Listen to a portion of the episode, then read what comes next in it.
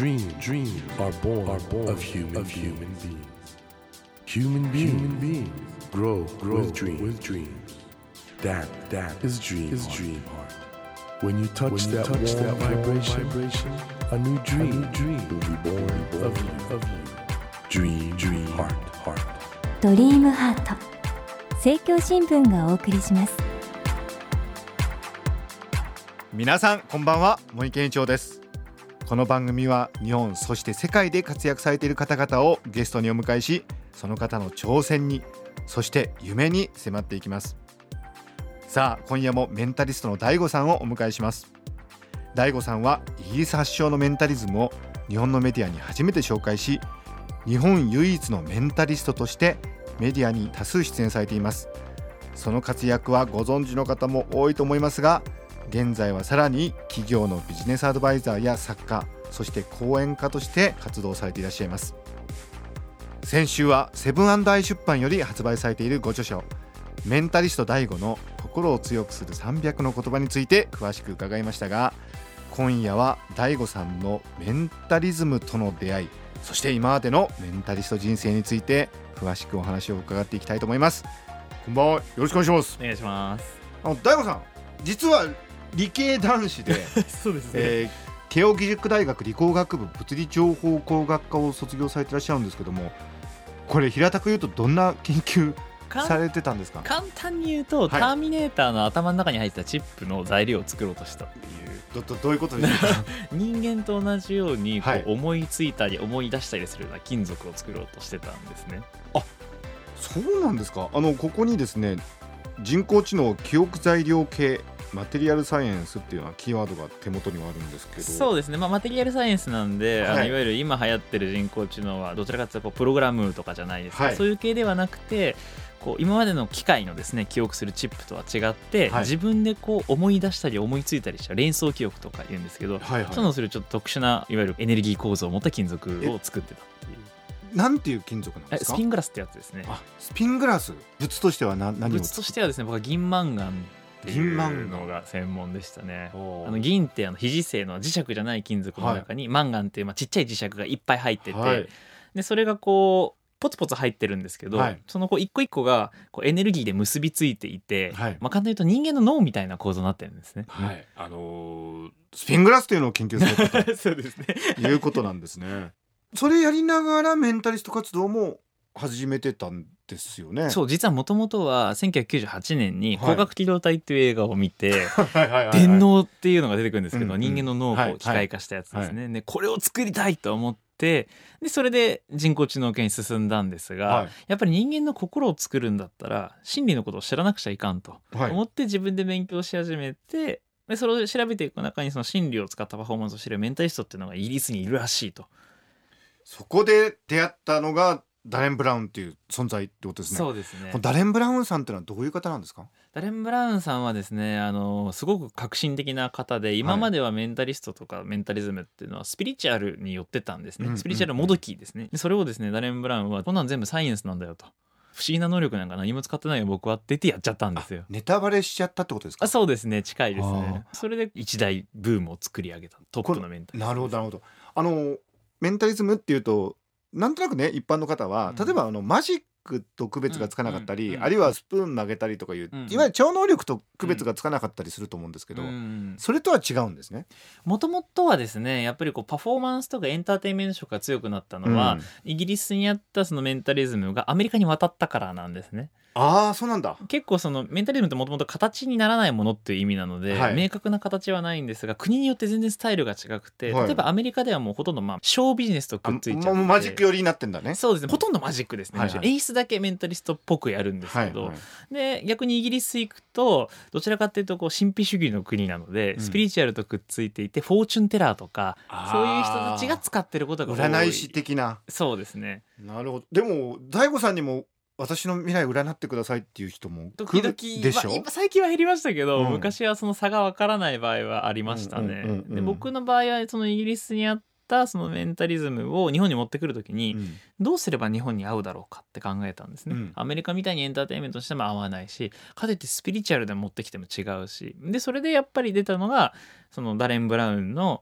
まあ、見せてくれたそのサイコロジーよりのはいはい。メンタリズムっていうのをはい持ってこようと思って、はい日本のメンタリズムはですねちょっと異常なんです世界的に見てもこんなに心理学よりのサイコロジーのはい。要素が強いメンタリズムはほとんどないです日本独自の発達を遂げてるんですね。解けちゃったんですね。っていうのが派手にできないんですよ。だからショーにできないんです全然。だああそうかそうか、から僕もなんか相手が考えたものとか選んだもの当てるのやりますけど、うん。せいぜい5択とかうん。7択とかがせいぜいですね、うんラスベガスがやってるパフォーマンスみたいに地球儀の中からどこを選ぶか当てるとか、うん。そんなこう無数すぎる選択は不可能ですね。うーん。今の話で分かったのはそのメンタリズムってのはすごくグローバルな展開をしてるという中でそうですね。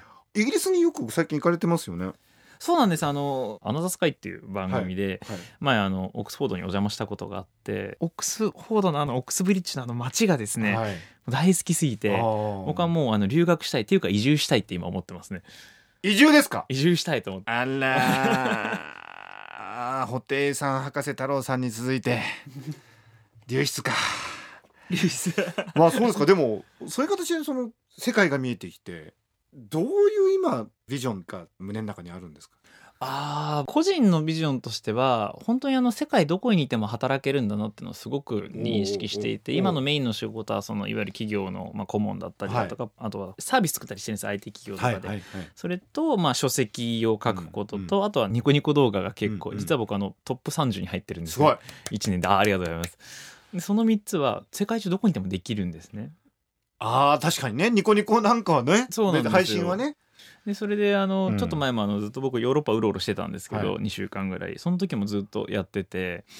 でそうするとあのヨーロッパのあの独特の石畳のあの感じとか余計なノイズがないところで考えるとですね、いろんな考えがめちゃくちゃまとまるんですよ。あっという間に。らなんかどうもちょっと本気っぽいな。1年ぐらい前ですかね、あうん。のアナザースカイで行った時に、はい。僕の目標ははい。ニコニコ動画だけでオックスフォードの生活費と学費を稼げるようになろうって決めたんですよ。はいはいはいでなりました。おー。なのでもうあのいつでも行ける準備は整っちゃたうんですね。えそれは何？オックスフォードの大学院とかに行こうってことですか？そうですね行きたいとは思ってるんですけど。どういうご専攻を？専攻はですね今ちょうど遺伝子検査会社の顧問をやってるのもあるので、はい。やっぱりそのいわゆるこう遺伝子プラス心理学とかニューロサイエンス系とかそっち系が面白いかなと僕は思っていて。で PhD 取ろうという感じですか？そうですねできたら取りたいなと思って。いてというようなことが明らかになってきたところで ストレスマネジメントなんかどうされてます？ああストレスマネジメントはですね、まあ確かにいろいろあるんですけど僕あの一番心が和むのはあのにゃんこを膝の上に乗っけてる時が。出ました。今大ベストセラーになっております。メンタリスト大悟の心を強くする300の言葉。これに登場してるこのにゃんこちゃん。このにゃんこちゃんとはいつ出会ったんですか？この子はですね、まあ、約3年ぐらい前に保護施設、保護施設から来たんだ。そうなんですよ。東京キャットガーディアンズっていう保護施設に行った時にこの子の猫風邪で隔離されてたんですよ。うんうんうん。でこの子だけケージの外に出してもらえなかった子だったんですけどたまたまこうパッと目がいって抱っこしたらすごいスリスリくっついてきて、えーじゃあ出会うためにいたんだね。そうですね。えこの子その時はどれぐらいだったの？生後？生後数ヶ月ですね。あまだ全然子猫でしたうねんもう今もすごい甘えん坊で寝る時とかも一緒に寝てえるぐらい。どんな性格ですか？犬みたいな猫です 何それ。本当に。あ猫っていろいろいるもんね。うん。ちょっと冷たいやつとかね。そうですね。こいつはなんかもうベタベタ。ベタベタな子ですね、えー好物は何ですか？好物は丹波のささみをですねドライにしたやつがあって それがめちゃくちゃ好きなんですよ。なんか贅沢な猫だな。そうです、へえそれやるともう喜んでる。そうですね。うー。んでも仕事忙しすぎてなんかストレス溜まってるなっていう感じることってないんですか？ありますね。そういう時はあの最近あのストレスって体に悪いのではなくて、うん。ストレスが体に悪いと思うことがどうやらはい。悪影響を与えるらしいってことが研究でやっぱり分かってきてるじゃないですか、はいはい。はいでそれでよくそのストレスを感じた時にはあのアリアクラムの3ステップっていうテクニックがあってそれを使ってこうストレスをこう自分の力に変えてますね、えどういうんでしょう？3ステップとは？ストレスを感じた時にはい。まずはストレスを感じたことを自分で認識するんですね、はい。感じてるな今頭がちょっとイライラする感じがすると。か、でそしたら2つ目のステップは何が脅かされたのかを考えるんですね。ストレスを感じるってことは自分何かが脅かされてるわけです、ね。はいで3つ目のステップで何かで脅かされたものをどうやったら自分が守れるかってことを考えてそれをすぐ実行するってことをやるとへえ。おその3つ目って思いつくもんですかすぐ？結構簡単です今できることっていうのがポイントで。例えばなんだろ例えば僕の場合だと、すごい本読むのが好きなんですけど、打ち合わせで時々その企画とかも全然考えてきてないのう、に、うん。打ち合わせとりあえずお願いしますって言ってくる人いるじゃないですか。ああもう全部おま任せですみたいな。そうですそうですそうです、んん。でその時にすごいこう見え切らないというかこう全然進まないんですよ、はい。でイラッときたことがあって、その時に自分何が脅かされてるんだろうって考えると本を読む時間だったってことが分かったんですよ。おうおうおうでそれを守るためにどうするかって言ったら自分の頭を働かせてうん。3つここで企画を出してあげるんですね、うん。これとこういう企画こういう企画こういう企画があるんでこれ持って帰っていただいて一回上の方と揉んでもらっていいですかって言ったら打ち合わせすぐ終わると、うん。で本が読めると。っていうやり方ですね。すごいでこれをすると実際にストレスホルモンの分泌量が変わるんですよ、最近はそれをやってストレスを力に変えてます、ね、なんかいろいろ文献調べたよね。偉いな。なるほどね。そしてなんと週4のライザップ？あのライザップをやってるんですか？そうです、まあ、今は実はライザップは卒業してあの別のジムに通ってるんですけど、うんまあいずれにせよでもちょっと激しい厳しい運動をしてるウェイトトレーニングがハマっちゃって最初はあのジョン・レイティ博士のうん。脳を鍛えるには運動するしかないって本を読んで、うん。ちょっと運動せんとあかんなと思って、体を鍛えようと思ったんですね、でそれで最初は習慣ができてないのでライザップに行こうと思って行った時にあのバーベルのあの重り全部外したただのバーが上がらなくてうん。20キロぐらいしかないんですけど、うん。でそこからスタートしてだんだん週2から週3週4で最近ほとんど毎日行ってるんですけどうん。今はベンチプレスだったら80キロぐらいは全然上げられるようになりましたね。すごいなんかやっぱり大悟さんってあの目標を設定してそれでそれを実行していくっていうことについてはかなり能力高いいですね。えいえいえすごい僕あの誘惑に弱い人間なんで 習慣を作ることに全力を置きますね。でも逆にそうじゃない人っているじゃない？習慣化もできないし、うん、目標も立てられないし、うん。俺ダメ私ダメってそういう人ってどうしたらいいんですか？ああそういう人はですね僕覚えておいてほしいのは、あの僕もそういうタイプだったんですどちらかというと最初は。あかつてはね。そうですね。でやっぱり習慣を作るっていう上で一番大事なのは、うん。習慣ってこう無限にやらなくちゃいけないように感じると、うん。ゴールが見えないので、はい、やる気なくなっちゃうんですよ。で習慣はある日数以上やると楽になっちゃうんです。やる方が。っていうのが分かっててこれロンドン大学の研究ですけど習慣は66日続ければ身につくっていう研究があって。66ってのがマジックワードなんだね。そうなんです。でちょっと前は21日って言われてたんですけど、はいあれはどうやら嘘らしいっていうのが覆ってだから習慣はとりあえず、まあ、66日だから約2ヶ月ですね、うん。2ヶ月だけ続けようと思ってやってほしいんです。2ヶ月経ったらやめてもいいです。ただ2ヶ月やってみると意外と続いちゃうんですよ。でもその時にはもうやめるのが惜しくなってるというか。そうです。むしろやらないと気持ち悪いって状態ができるので。あやらないと気持ち悪いって大事だね。そうですね。なかなかできないこととか嫌なことこそ量を減らして毎日やってほしいんです。すなるほど。ごく量を減らして例えば運動するのが苦手って人はスクワット5回とかでもいいので必ず毎日やってほしいんですね、なるほどね。で2ヶ月経ったら数増やしていけば習慣身についてるんでいくら数増やしても大丈夫できますおー何聞いてもちゃんと明快に答え返ってきてで誰のスピーチライターしてるんでしたっけ？危ない危ない危ない。なんか先週ねちょっと某重要な人のスピーチライターをされてるという。ええねもうそれを言ったら僕は本当に日本にいられえなくなっちゃう。ということ。まあでもそういう意味においてはね大悟さんどうするんですかね？これから。えっとまだ29歳なのか。そうですね。今29です。若どううするんですかこれから。この番組のテーマはドリームハートってことで。うん。夢なんですけどね、うん。何ですか夢。僕の夢は今はもう一番目の前で掴みたいと思ってる夢はやっぱりオックスブリッジに行きたいなっていうのがあって、うんうんうん。やっぱりその自分のそのまあパフォーマンスだったりだとか、まあ、学んだことを使って好きなことをやるっていうのはもうある程度道ができたんですけど、うん。やっぱり心残りなのがうん。僕大学途中でやっぱやめてこっちの道に入っちゃってるんですよ。うんあの時取らなかった研究とかをする道がどんな世界なのかを見てみたくうて。だんなるほど。から僕はあの茂木さんみたいになりたいんです本当は。いやいやいや私まあ僕もねケンブリッジだった時は楽しかったですけど、うん。あじゃあオックスフォード行ってカレッジのね生活とかもいろいろやって、うん。ハリー・ポッターの世界ですけどね。いや本当ですね。へー楽しみだな。まあだけどこれからやっぱり日本とね世界ってやっぱり行き来しながらいろんなことやっていく時代になると思うんですけど、はい。まあ大悟さんはすでにその夢実現しつつあるんですけどうん。その今から世界をいろいろ見たいなとか思ってる若者とかになんかアドバイスないですか？アドバイス。そうですね。僕やっぱ海外に行った方がいいよって言われ続けてなかなか行けなかった人間なんですね実は大学の時もそうなんですけど。先生とかに言われてたの？言われたことあるんですけど、うんうん行けなかったんですよ、うんうんでそれがなんで急に行けるようになったかっていうとこれまたさっきの話に戻っちゃうんですけどあの本当運動ってすごいです。運動の力って本当に万能。意外なことをおっしゃいます。え海外に行こうと思ったら運動しろ。そうへええどういうことですか？あの勇気がやっぱ湧いてくるじゃないですか。あ運動することによって。運動して背筋が伸びますよね。まず筋トレとかをすると、で胸を張ると、うん。例えば脳内でそれこそコルチゾールの値は下がって、はい。不安も下がるし、はい。テストステロンの値が上がって勇気が出てくるじゃないですか、はだから勝手に動けるようになるんですよやっぱり。へえ。で僕も本当にこの2年でめちゃくちゃ動けるようになったんですよ。そう。だからやっぱりもう本当まず運動してほしいと思います。ちょっとみんな聞いた？これちょっとすごく独創的なアイデアですよね。はい。海外行こうと思ったら運動しろ。そうですね。ででもしまあもちろんその普通のスポーツとかでもいいんですけど、体をちょっと鍛えてみるのありだと思います。そうすると見た目がやっぱ良くなるじゃないですか、はい。そうすると自分に自信が出てきていろんなところに出たくなるんですよ、うん。それでやっぱりその先が海外になったりとかしてくるので。なるほどね。今日自分の部屋で片隅で膝を抱えてこのラジオを聞いてる君運動してみようか。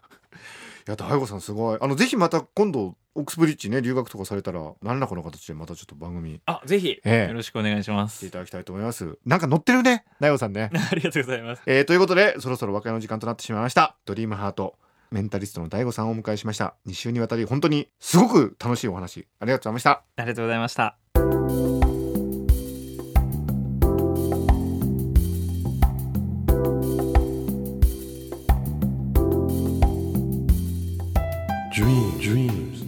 be seen, can't be seen with a naked, eye. naked eye. But we sure can, sure live, our live our dreams.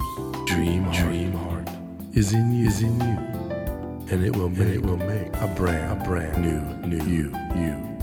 Dream, dream heart. 日本そして世界で活躍されている方々をゲストにお迎えしていますドリームハート今夜もメンタリストの DAIGO さんをお迎えしましたということで DAIGO さんはなんとオックスフォードに行っちゃうってよ。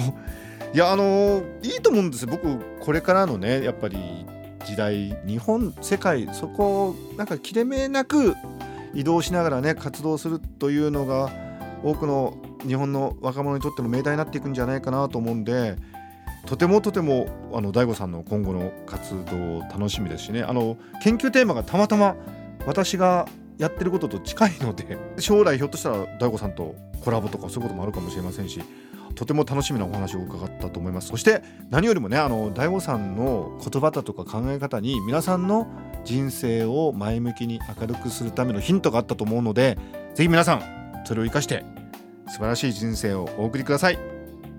さてドリームハウントのホームページでは毎週3名の方に1000円分の図書カードをプレゼントしています。